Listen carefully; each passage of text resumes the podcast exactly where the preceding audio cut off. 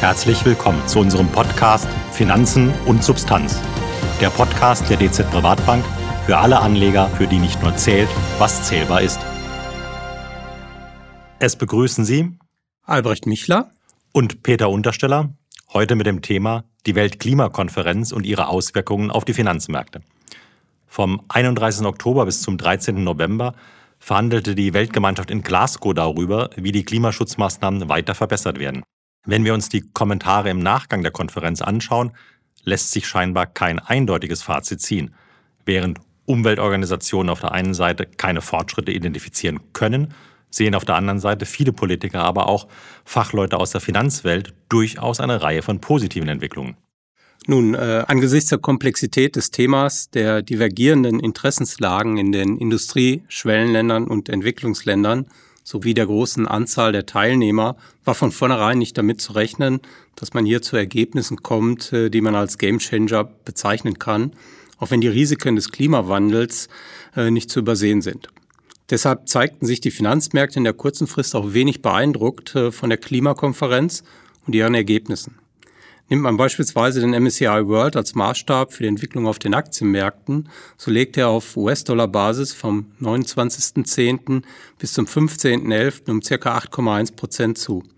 Gründe für die Kursbewegungen, auch innerhalb dieses Zeitraums, wurden auch nicht wirklich mit dem Verlauf bzw. dem Ergebnis der Konferenz in Verbindung gebracht. Davon unabhängig muss man sich natürlich darüber Gedanken machen, welche Mittel und vor allem etwas längerfristigen Effekte auf den Finanzmärkten zu erwarten sind. Zu den Finanzmärkten kommen wir später noch. Verbleiben wir nochmals einen Augenblick bei den Ergebnissen der Konferenz. Was gab es an positiven Nachrichten? Positiv ist da anzumerken, dass es zu einigen neuen internationalen Allianzen kam, denn mit Alleingängen lässt sich im Klimaschutz wenig erreichen. Dazu gehören die Beyond Oil and Gas Alliance und die Powering Past Coal Alliance, äh, die den Ausstieg aus den fossilen Energieträgern vorantreiben. Solche Allianzen geben den Marktteilnehmern wichtige Signale, ihre Bemühungen zur Emissionskontrolle zu verstärken. Endlich sind zudem auch andere Treibhausgase als nur CO2 auf die Agenda gekommen. Welche Vereinbarungen wurden konkret getroffen? Die beiden größten Treibhausgasemittenten der Welt, China und die USA, haben überraschend eine Vereinbarung über mehr Klimaschutz getroffen. Zweitens, über 30 Länder und sechs große Autobauer sowie weitere Partner haben eine gemeinsame Erklärung zur Abkehr vom Verbrennungsmotor abgegeben. Ziel ist es, weltweit bis 2040 bei PKWs und leichten Nutzfahrzeugen emissionsfrei zu sein. 110 Länder haben sich verpflichtet, die globale Entwaldung bis zum Jahr 2030 zu stoppen. Die beteiligten Länder verfügen über rund 85 Prozent der weltweiten Waldflächen. Wichtige Länder wie Brasilien, Russland und China sind Mitunterzeichner. Der weltweit drittgrößte Emittent von Treibhausgasen Indien strebt an, bis zum Jahre 2070 klimaneutral zu sein. Die Energieerzeugung in Indiens basiert heute zu 70 Prozent auf Kohle. Vereinbarung bis zum Jahr 2030 eine Reduktion der globalen Methanemissionen um 30 Prozent anzustreben, ist ein weiterer Punkt, ausgehend vom Niveau des Jahres 2020. Die drei großen Methanemittenten Russland, Indien und China gehören nicht zu den Unterzeichnern. Auf Druck von Indien und China hin wurde die Gipfelerklärung bezüglich des Kohleausstiegs abgeschwächt von Kohleausstieg zur Kohlereduktion. Länder wie Chile, Polen, die Ukraine, Südkorea, Indonesien und Vietnam haben sich darauf geeinigt, in den 2030er Jahren aus der Kohle auszusteigen. Ärmere Länder spätestens in den 2040er Jahren. Es war schwierig, hier einen politischen Konsens zu finden, doch die Freiwilligkeit lässt zumindest hoffen, dass Marktkräfte oder die Kapitalflüsse diese Klimatransition regeln können.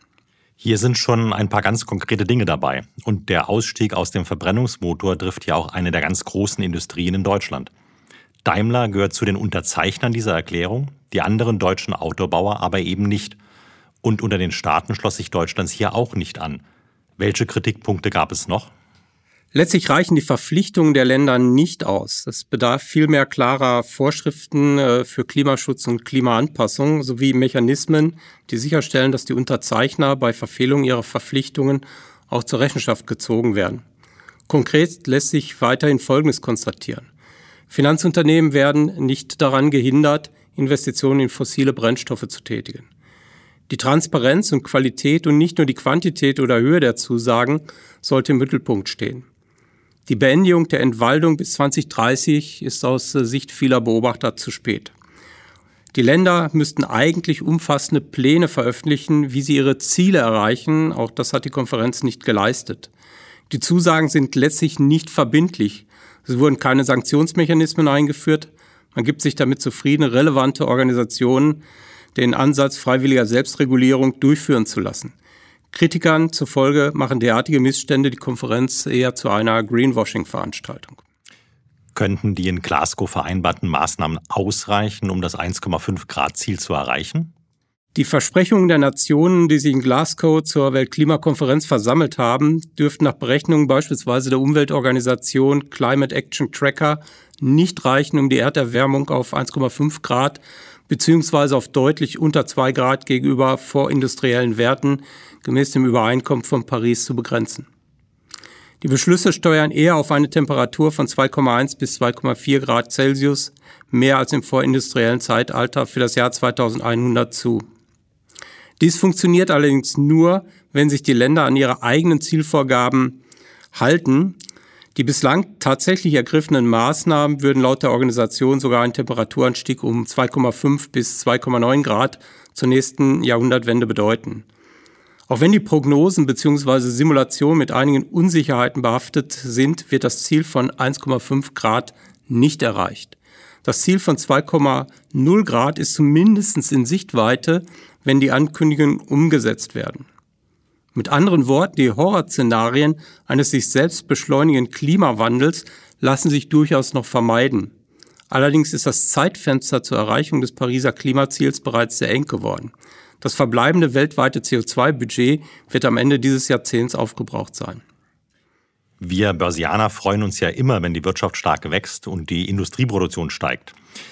Dies ist dann ein gutes Umfeld für steigende Unternehmensgewinne und damit auch steigende Aktienmärkte. Wie eng verknüpft ist die Entwicklung beim Treibhausgasausstoß mit der wirtschaftlichen Entwicklung? Der Zusammenhang ließ sich sehr schön im Jahr 2020 im Zuge der Corona-Pandemie beobachten. Durch den pandemiebedingten Einbruch der Volkswirtschaften kam es beispielsweise auch zu einem deutlichen Rückgang des CO2-Ausstoßes. Nachhaltig war die Entwicklung allerdings nicht. Laut vorläufigen Zahlen des Global Carbon Projects werden die CO2-Emissionen am Ende dieses Jahres wieder etwa das Niveau des Jahres 2019 erreicht haben. Positiv bleibt allerdings anzumerken, dass in den meisten Regionen die Wirtschaftsleistung deutlich stärker ansteigt als ihr CO2-Ausstoß. Insbesondere die europäischen Staaten konnten hier durchaus punkten. Eine völlige Entkopplung zwischen Wirtschaftsleistung und Emissionen ist aber nicht in Sicht. Da steckt ja durchaus eine positive Nachricht drin. Die Korrelation zwischen Wirtschaftsleistung und CO2-Ausstoß bleibt zwar hoch, aber die Intensität im Börsenjargon, das Beta, wird geringer. Mit welchen ökonomischen Folgen ist aber zu rechnen, wenn die Klimaziele nicht erreicht werden? Im Ergebnis lassen sich die gesamtwirtschaftlichen Auswirkungen nicht präzise prognostizieren und sind sehr, sehr stark länderbezogen und abhängig von den Schutzmaßnahmen, die getroffen werden, um die negativen Auswirkungen zu begrenzen. Die Berichte des IPCC, das ist der Zwischenstaatliche Ausschuss für Klimaänderung, liefert detailliertere Informationen über unterschiedliche Szenarien. Ein Eindruck von den Folgen des Klimawandels bekommt man, wenn man sich die wirtschaftlichen Verluste anschaut, die durch die zwei schädlichsten Wetterereignisse verursacht werden, Wirbelstürme und Überflutung. Verwendet man die Datenbank des Rückversicherers Munich Re, lässt sich feststellen, dass der durchschnittliche wirtschaftliche Verlust, in, den diese Naturkatastrophen verursachen, in den meisten Ländern in den vergangenen Jahren deutlich zugenommen hat. Der wirtschaftliche Schaden entsteht natürlich äh, durch eine Vielzahl von Faktoren.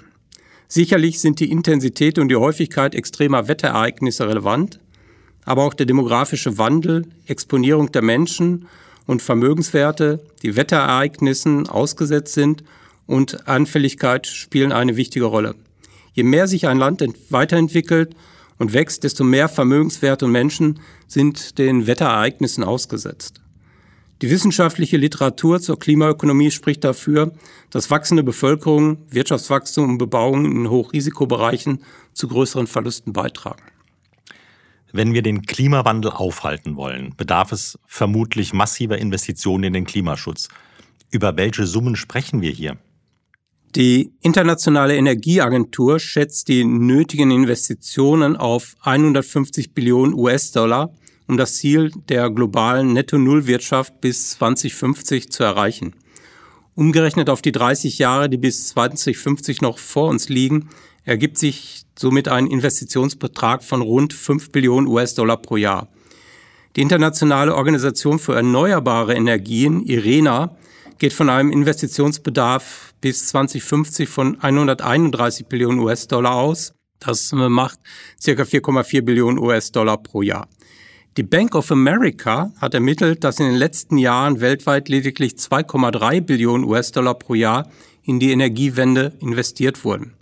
Es besteht offensichtlich eine erhebliche Investitionslücke, um auf den Pfad Richtung Netto Null zu kommen, müssten in den kommenden Jahren zusätzlich vier Prozent der weltweiten Wirtschaftsleistung zielgerichtet für die Klimawende investiert werden. Das waren einige sehr große Zahlen. Damit unsere Zuhörer das einordnen können, ziehe ich mal einen Vergleich. Die von Ihnen genannten vier bis fünf Billionen US-Dollar pro Jahr sind etwas mehr als das Bruttoinlandsprodukt Deutschlands, der viertgrößten Volkswirtschaft der Welt. Wie lässt sich dieser beeindruckende Investitionsbedarf finanzieren? Grundsätzlich stehen vier Finanzierungsquellen zur Verfügung. Direkte Investitionen aus dem privaten Sektor, also von Unternehmen oder Privatpersonen, die Finanzierung über traditionelle Bankkredite, die Finanzierung über die Kapitalmärkte, also beispielsweise über Aktien oder Anleihen, sowie die Finanzierung über Staatshaushalte, beispielsweise den EU Green Deal. Aus Sicht eines Vermögensverwalters sind natürlich die Investitionen von Unternehmen interessant, weil natürlich davon auszugehen ist, dass Unternehmen, die sich verstärkt engagieren, auch zu den Gewinnern der Energiewende gehören werden. Spannend ist in diesem Zusammenhang auch die Entwicklung der Green Bonds beziehungsweise welche Unternehmen diese Art der Fremdfinanzierung nutzen. Angesichts des Investitionsbedarfs von 5 Billionen US-Dollar pro Jahr reicht das in der Privatwirtschaft mobilisierte Kapital vermutlich nicht aus, um in die Nähe des Pariser Klimaziels zu kommen. Zwar werden die Investitionsbeiträge der Privatwirtschaft in den kommenden Jahren weiter zunehmen, gleichzeitig werden die anderen Finanzierungsquellen an Bedeutung gewinnen werden. Wir denken, dass vor allem Unternehmen aus dem Bereich der erneuerbaren Energien zusammen mit ihren Zulieferern aus der Industrie von dieser grünen Welle profitieren werden. Allerdings muss man sich darüber im Klaren sein, dass dies auch kein Selbstläufer ist. Gerade in diesem Jahr mussten Unternehmen aus dem Bereich der erneuerbaren Energien zeitweise erhebliche Rückschläge hinnehmen. Aus Sicht des Anlegers muss man sich also darauf einrichten, dass die Performance kurzfristig nicht immer zufriedenstellend ist und bei vielen Aktien auch mit einer erhöhten Volatilität zu rechnen ist. Lassen Sie uns über die Risiken sprechen, denen Unternehmen durch den Klimawandel ausgesetzt sind. Dies könnte ja durchaus helfen, Unternehmen genauer zu bewerten und die richtigen Aktien zu finden. Grundsätzlich lassen sich die Klimarisiken in vier Kategorien unterteilen. Es werden physische Risiken und Transitionsrisiken sowie Risiken, die aus politischen Entscheidungen zur Bekämpfung des Klimawandels resultieren und Risiken für das Finanzsystem insgesamt unterschieden.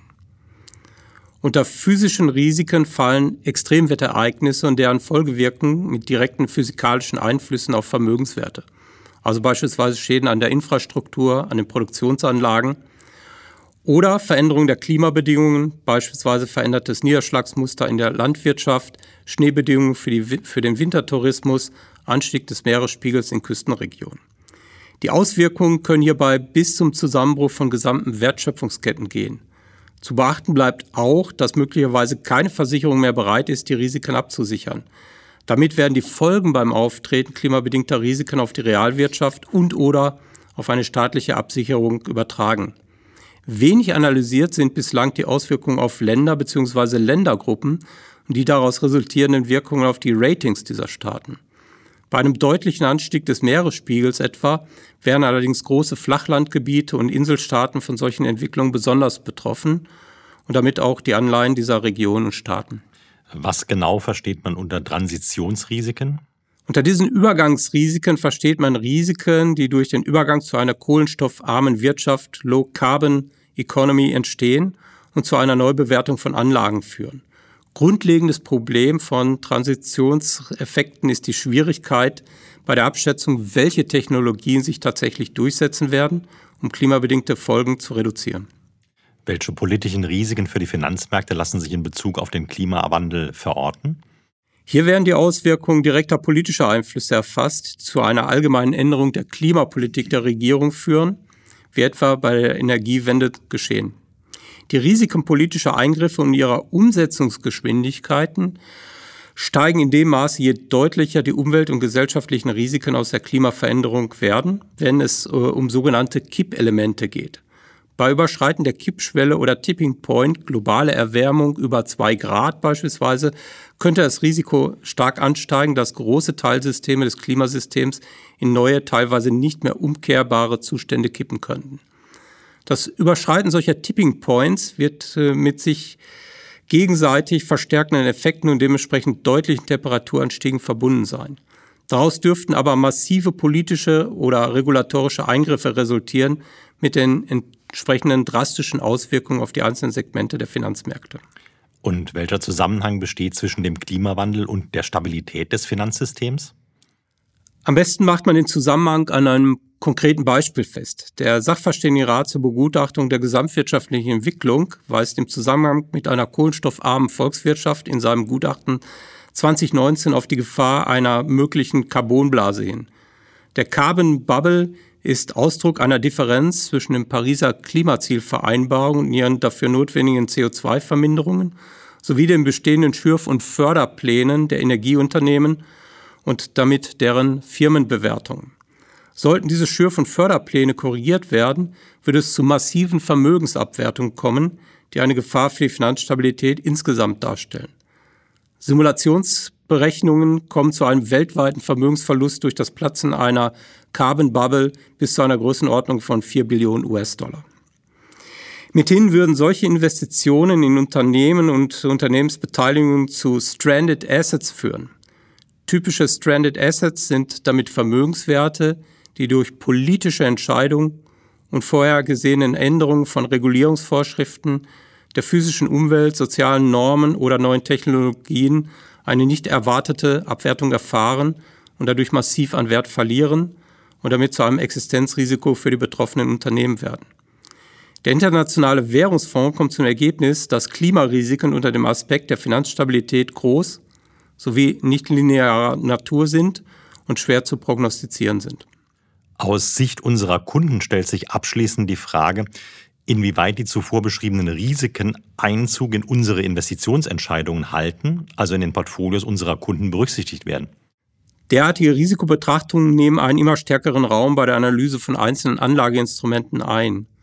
Um äh, ESG-Risiken zu identifizieren, Chancen für die zukünftige Wertschöpfung zu erkennen und schnell über Kontroversen und Rechtsstreitigkeiten informiert zu werden, sind äh, zuverlässige und aktuelle Analysen und Daten erforderlich. Unsere Datenprovider wie beispielsweise wie GeoIris, ein Unternehmen der Ratingagentur Moody's, liefern uns entsprechende ESG-Datenbanken, mit denen wir alle für unsere Portfolios relevanten Emittenten von Aktien und Anleihen laufend überwachen können. Herzlichen Dank. Liebe Zuhörer, auch wenn in Glasgow viele Fragen offen blieben und es den Kritikern nicht schnell genug geht, befinden wir uns auf dem Weg, die Wirtschaft umzubauen hin zu weniger CO2-Emissionen. In jeder Veränderung stecken auch Chancen. Nutzen Sie die Chancen an den Kapitalmärkten, aber behalten Sie dabei auch die Risiken im Blick. Wir haben für Sie auf Bielmeyers Welt die Finanzmärkte im Blick.